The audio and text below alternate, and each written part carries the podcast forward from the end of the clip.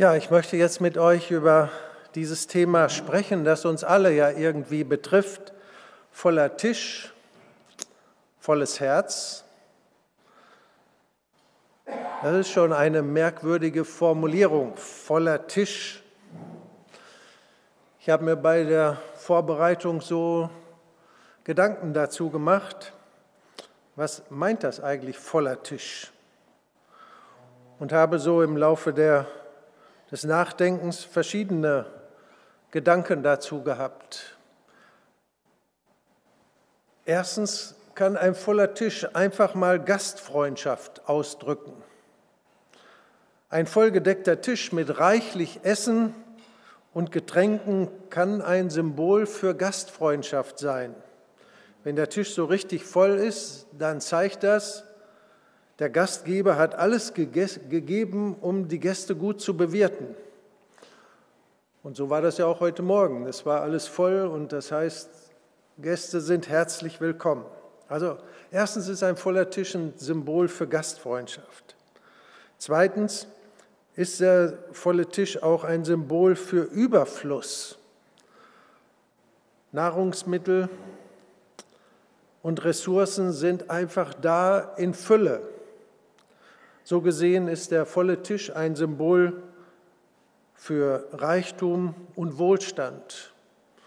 Und das können wir in unserem Land ja sagen, dass da viel da ist, über, übermäßig viel. Ein voller Tisch ist aber auch ein Zeichen für Gemeinschaft und Zusammenkunft. Ein voller Tisch kann darauf hinweisen, dass Menschen zusammenkommen um gemeinsam zu essen und Zeit miteinander zu verbringen. Und dies kann die Bedeutung von Gemeinschaft und sozialen Bindungen betonen.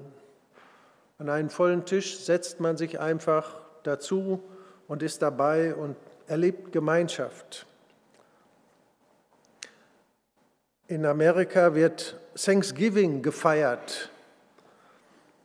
Und das ist ein Fest, bei dem Menschen zusammenkommen, um für alles Gute im Leben zu danken und für die Ernte. Also ist anders als bei uns das Erntedankfest, steht beim Thanksgiving nicht zuerst die Gaben, sondern überhaupt alles Gute im Leben. Und man freut sich einfach, das ist in Amerika das höchste Familienfest, was bei uns Weihnachten ist. Aber da wird der Tisch auch immer vollgepackt mit dem dicken Truthahn. Das ist immer so das Symbol, was äh, das ausdrückt. Aber ich habe auch ein Bild im Kopf gehabt und das war in der Ausbildungsstätte, wo ich war, der Geschäftsführer in Krishona. Der hatte einen Schreibtisch und da lagen die Papiere also immer so 30, 40 Zentimeter hoch. Und wenn man da mal in das Büro kam, in diesem Sinne, kann ein voller Tisch auch ein Zeichen von Überforderung sein. Wenn beispielsweise Aufgaben und Verpflichtungen vorliegen, und Herr Günther hat das auch erzählt, als er aus dem Urlaub zurückkam, da lag schon wieder so ein Stapel auf dem Tisch und der Tisch war einfach voll. Ich weiß nicht, woran ihr gedacht habt äh, bei dem Thema voller Tisch. In vielen Fällen, wie ich es gesagt habe, ein, wird ein voller Tisch positiv gesehen, weil er Fülle, Freundschaft und Gemeinschaft darstellt. In anderem eine überfüllte Tafel auch Stress und Überforderung sein. Wenn wir heute auf den zweiten Sohn aus dem Gleichnis äh, schauen, dann war für ihn der volle Tisch sicher ein Gemisch an Bedeutungen. Einerseits erlebte er Tag für Tag vollkommenen Wohlstand. Er war als Erbe im Haushalt mit vielen Angestellten. Vermutlich war der Vater ein vermögender Großgrundbesitzer. Und daher hatte der Sohn Zugriff auf alle Vorteile und Vorzüge des Reichtums und des Wohlstandes. Andererseits war der Tisch aber auch voll seine Berg Werkbank war voll Arbeit und Stress. Nie Zeit, mal das Leben zu genießen. Und das ist das Tragische und Traurige. Der volle Tisch war für ihn kein Symbol für Gastfreundschaft. Er sagt zu seinem Vater, ich habe nie ein Kalb oder ein Schaf geschlachtet, um mit meinen Freunden zu feiern. Nie mal unterbrochen und gesagt, so lass uns mal das Leben feiern, ich bin wieder ein Jahr älter geworden. Wie tragisch, wenn jemand nur in der Arbeit festhängt, nur in den Verpflichtungen, nur immer schaffen, schaffen, schaffen, schaffen. Offenbar, und das wird in dieser Geschichte auch deutlich, war er kein Freund von Familienfeiern. Als sein Bruder kommt und der Vater sagt, komm rein, da sagt er, nee, mit dem niemals, mit dem setze ich mich doch nicht an einen Tisch. Es gab nicht diese Momente des Innehaltens und Feierns und der Dankbarkeit, um es mit einem Satz zu sagen, er hatte zwar materiell einen vollen Tisch, doch sein Herz verhungerte, trotz Wohlstand und Reichtum. Sein Herz war ohne Beziehung zu seinem Vater, seinem Bruder und wahrscheinlich auch zu sich selbst. Wie traurig. Bei allem Wohlstand ein einsames Herz ohne Liebe und Freude. Nachdem ich mit der Schule fertig war, habe ich einen Beruf gelernt, nicht Pastor, sondern ich war Raumausstatter. Das ist so ein Beruf, wo man die Wohnungen schön macht. Also Gardinen dekorieren in allen Formen und Facetten, Wandbespannungen, also Stoff an die Wand anbringen, Teppichböden verlegen. Und wenn wir in eine Wohnung gekommen sind, dann war es immer so, die Hausfrauen oder die Leute, die da wohnten, waren meistens begeistert und haben gesagt, oh, wie schön ist das jetzt geworden. Das war also in dieser Hinsicht ein sehr schöner Beruf, weil man fast jeden Tag richtig Anerkennung bekam. Wir haben oft auch in Häusern gearbeitet, wo richtig Kohle vorhanden war. Und was mich in dieser Zeit als Jugendlicher sehr irritiert hat, ja manchmal auch abgestoßen hat, war Folgendes. Wir kamen morgens in ein prachtvolles Haus, und nicht selten trafen wir auf Ehefrauen, die am Morgen schon alkoholisiert waren, ungepflegt und einfach. Irgendwie, man merkte, die sind total traurig und leer. Und wenn die Männer dann irgendwann mal im Lauf des Tages auftauchten, dann waren da oft Sprüche sowas von unterirdisch und menschenverachtend, dass ich dachte, was ist das denn? Für mich war das schlimm, fast so wie ein Schock. Und ich habe gesehen, wie kaputt superreiche Leute sind, unfähig, heilsame Beziehungen zu leben. Ein solches Leben hatte auf mich jedenfalls keine Anziehungskraft. Und ich habe das immer wieder gesehen, dass Geld nicht glücklich macht.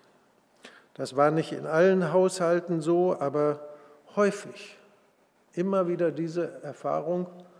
Da sind Menschen, die haben äußerlich alles, aber innerlich arme, kaputte Typen. Das war für mich schon sehr prägend. Ich habe diese Menschen vor meinem inneren Auge, wenn ich über diesen zweiten Sohn nachdenke. Voller Tisch, aber ein kaltes, leeres, trauriges Herz. Der zweite Sohn aus dem Gleichnis vermittelt uns mit seiner Geschichte eine wichtige Botschaft über Wohlstand und Beziehungen. Wir begegnen hier zwei Söhnen, die unterschiedlicher kaum sein könnten. Der jüngere Sohn verlässt irgendwann sein Elternhaus und verschwendet sein Erbe in der Ferne und kehrt in Armut und Reue zurück. Und der Vater, der hat die ganze Zeit auf diesen Jungen gewartet. Und mit offenen Armen wird der verlorene Sohn herzlichst empfangen. Und ich stelle mir so das bildhaft vor, wenn dieser Sohn in seinen Lumpen, er hat ja vorher Schweine gehütet, und der stank wahrscheinlich wie ein Schweinestall, gab er damals noch nicht so eine Dusche und der war nicht vorbereitet, sondern er kam mit seinen abgewrackten Klamotten und der Vater steht da und minutenlang halten die sich in den Armen, weinen und halten sich fest umschlungen. Was ist da wohl in diesem Moment passiert? Alle Angst und die Sorge fallen von ihnen ab. Es ist so ein Moment der innigsten Begegnung zwischen diesem Weggelaufenen und dem Vater. Zwei Männer, die zueinander gefunden haben. Wie schön. Wenn Vater und Sohn in dieser herzlichen Gemeinschaft miteinander begegnen, nach einer langen Zeit der Trennung und der Schmerzen. Und dann wird eine riesen Willkommensparty gefeiert. Und der andere Sohn, der zu Hause blieb, er hat alles, was er braucht. Ein volles Haus, ein volles Herz, leider nicht. Wenn ich auf die beiden sehe, dann scheint mir der zweite viel verlorener zu sein als der, der alles verprasst.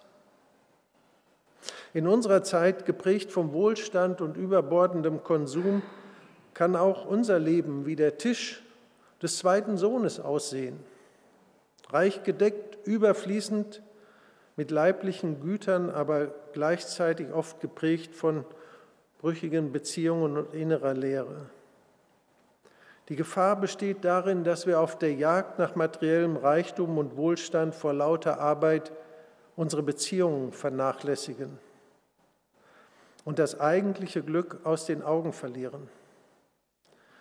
Dieser zweite Sohn hatte ein volles Haus, aber ein enttäuschend leeres Herz. Beziehungsweise es war nicht nur leer, es war angefüllt mit Bitterkeit und Zorn, vielleicht auch Neid auf seinen Bruder. Er hatte ein reiches Auskommen, aber keine Beziehung zu seinem Vater. Wie oft passiert es auch heute, dass wir inmitten unserer Überflussgesellschaft die wichtigsten Dinge übersehen. Wir jagen dem nächsten größeren Haus, dem neuesten Auto oder dem schicksten Smartphone hinterher und dabei vergessen wir, dass es die Beziehungen zu unseren Mitmenschen sind, die unser Leben wirklich erfüllen und bereichern. Wir feiern heute Erntedankfest und wir dürfen den Wohlstand und die Fülle, die wir in unserem Leben genießen, nicht als selbstverständlich hinnehmen. Das merken wir schon, wenn wir mit offenen Augen auch mal in die Welt hineinschauen. Wie viele Menschen haben Not, noch nicht mal eine Heimat und sind unterwegs. Am Erntedankfest erinnern wir uns daran, dankbar zu sein für die Gaben, die uns zuteil werden. Doch darüber hinaus sollten wir uns auch daran erinnern, dass wahres Glück nicht in materiellen Gütern zu finden ist, sondern in den Menschen um uns herum. Es ist in den liebevollen Beziehungen zu unseren Familien, Freunden und Gemeindegliedern zu finden. In unserer Zeit, in der die sozialen Bindungen oft brüchig sind und die sozialen Medien scheinbare Freunde schaffen, sollten wir uns bewusst machen, wahre Erfüllung liegt in tiefen, echten, innigen Beziehungen. Und deswegen gilt es zu lernen, Freundschaften aufzubauen, Vergebung zu suchen und zu lernen, sich zu versöhnen. Statt unsere Zeit in Energie und die Jagd nach materiellem Wohlstand zu investieren, sollten wir sie in die Pflege von Beziehungen stecken und sagen, ich bin für dich da, ich liebe dich. Ich nehme dich mit offenen Armen einfach an. Denken wir an den Vater im Gleichnis, der seinen verlorenen Sohn mit offenen Armen empfing und sagte, gut, dass du da bist.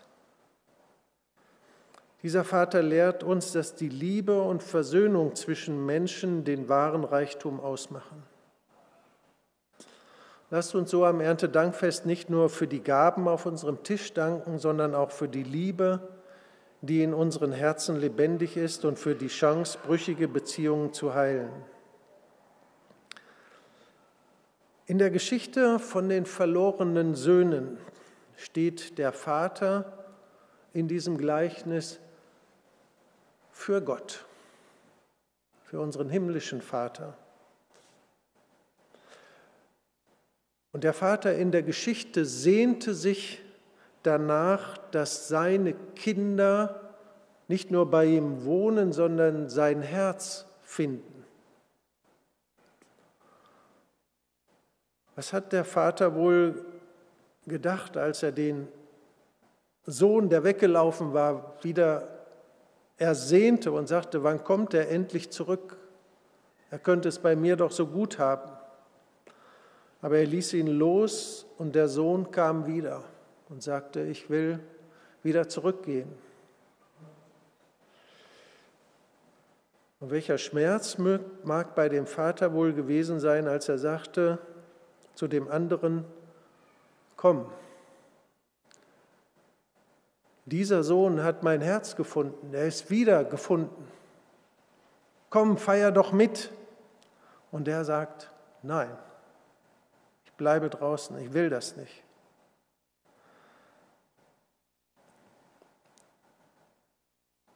Wenn wir an Gott denken, dann möchte ich dir das heute sagen. Der Vater im Himmel sehnt sich danach, dass du sein Herz findest, dass du zu ihm kommst, dass du ihn wirklich erreichst und eine Beziehung zu ihm hast. Und in seinem Herzen findest, was dein Herz wirklich erfüllt. Denn letztendlich ist nur Gott in der Lage, unsere Herzen wahrhaft zu erfüllen. Auch wenn zwei Menschen sich lieben, bleibt trotzdem eine Sehnsucht da, die nur Gott füllen kann. Den Sinn unseres Lebens. Wo komme ich her? Wo gehe ich hin? Wo werde ich sein, wenn ich sterbe? Wo finde ich Halt in all den Turbulenzen meines Lebens? Auf diese Fragen kann nur Gott eine Antwort geben. Wir können alle einen Tisch voller köstlicher Speisen haben. Wir können materiellen Wohlstand und Luxus genießen und sollten das auch tun, wirklich genießen. Aber all das wird niemals die innere Leere unseres Herzens ausfüllen. Die Sehnsucht nach bedingungsloser Liebe und Annahme. Diese Leere kann nur Gott füllen und er will sie füllen. Er liebt dich nämlich bedingungslos.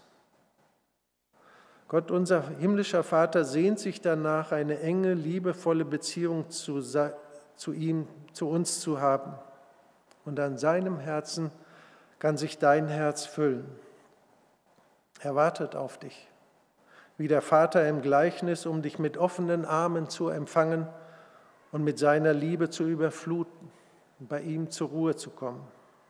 Nur diese Beziehung zu Gott kann unser Herz wahrhaft erfüllen. Und darum lade ich dich ein, ein einfaches Gebet zu ihm zu sprechen und zu sagen, Vater, Herr Jesus, ich danke dir, dass du mich liebst, auch wenn ich das bisher nie so wirklich verstanden und gesehen habe. Ich komme jetzt zu dir, bitte vergib mir. Komm du in mein Herz und berühre mich und fülle es mit dem Reichtum deiner Liebe. Da kann jeder seine eigenen Worte wählen, aber sich auf Gott zuzubewegen, ist so wichtig und so entscheidend für uns. In unserer Welt des Überflusses und der brüchigen Beziehungen ist es entscheidend, dass wir uns an die Wahrheit erinnern, unser Herz wird niemals vollständig sein, bis wir es Gott anvertrauen.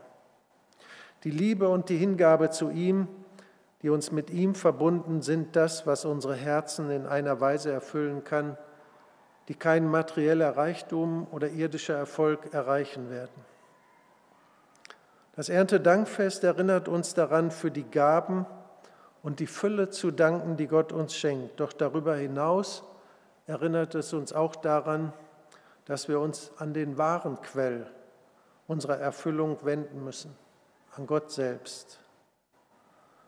Wenn wir unser Herz und unsere Seele in seine Hände legen, werden wir erfahren, dass ein voller Tisch nur dann zu einem vollen Herzen führt, wenn Gott in unserem Leben den zentralen Platz einnimmt.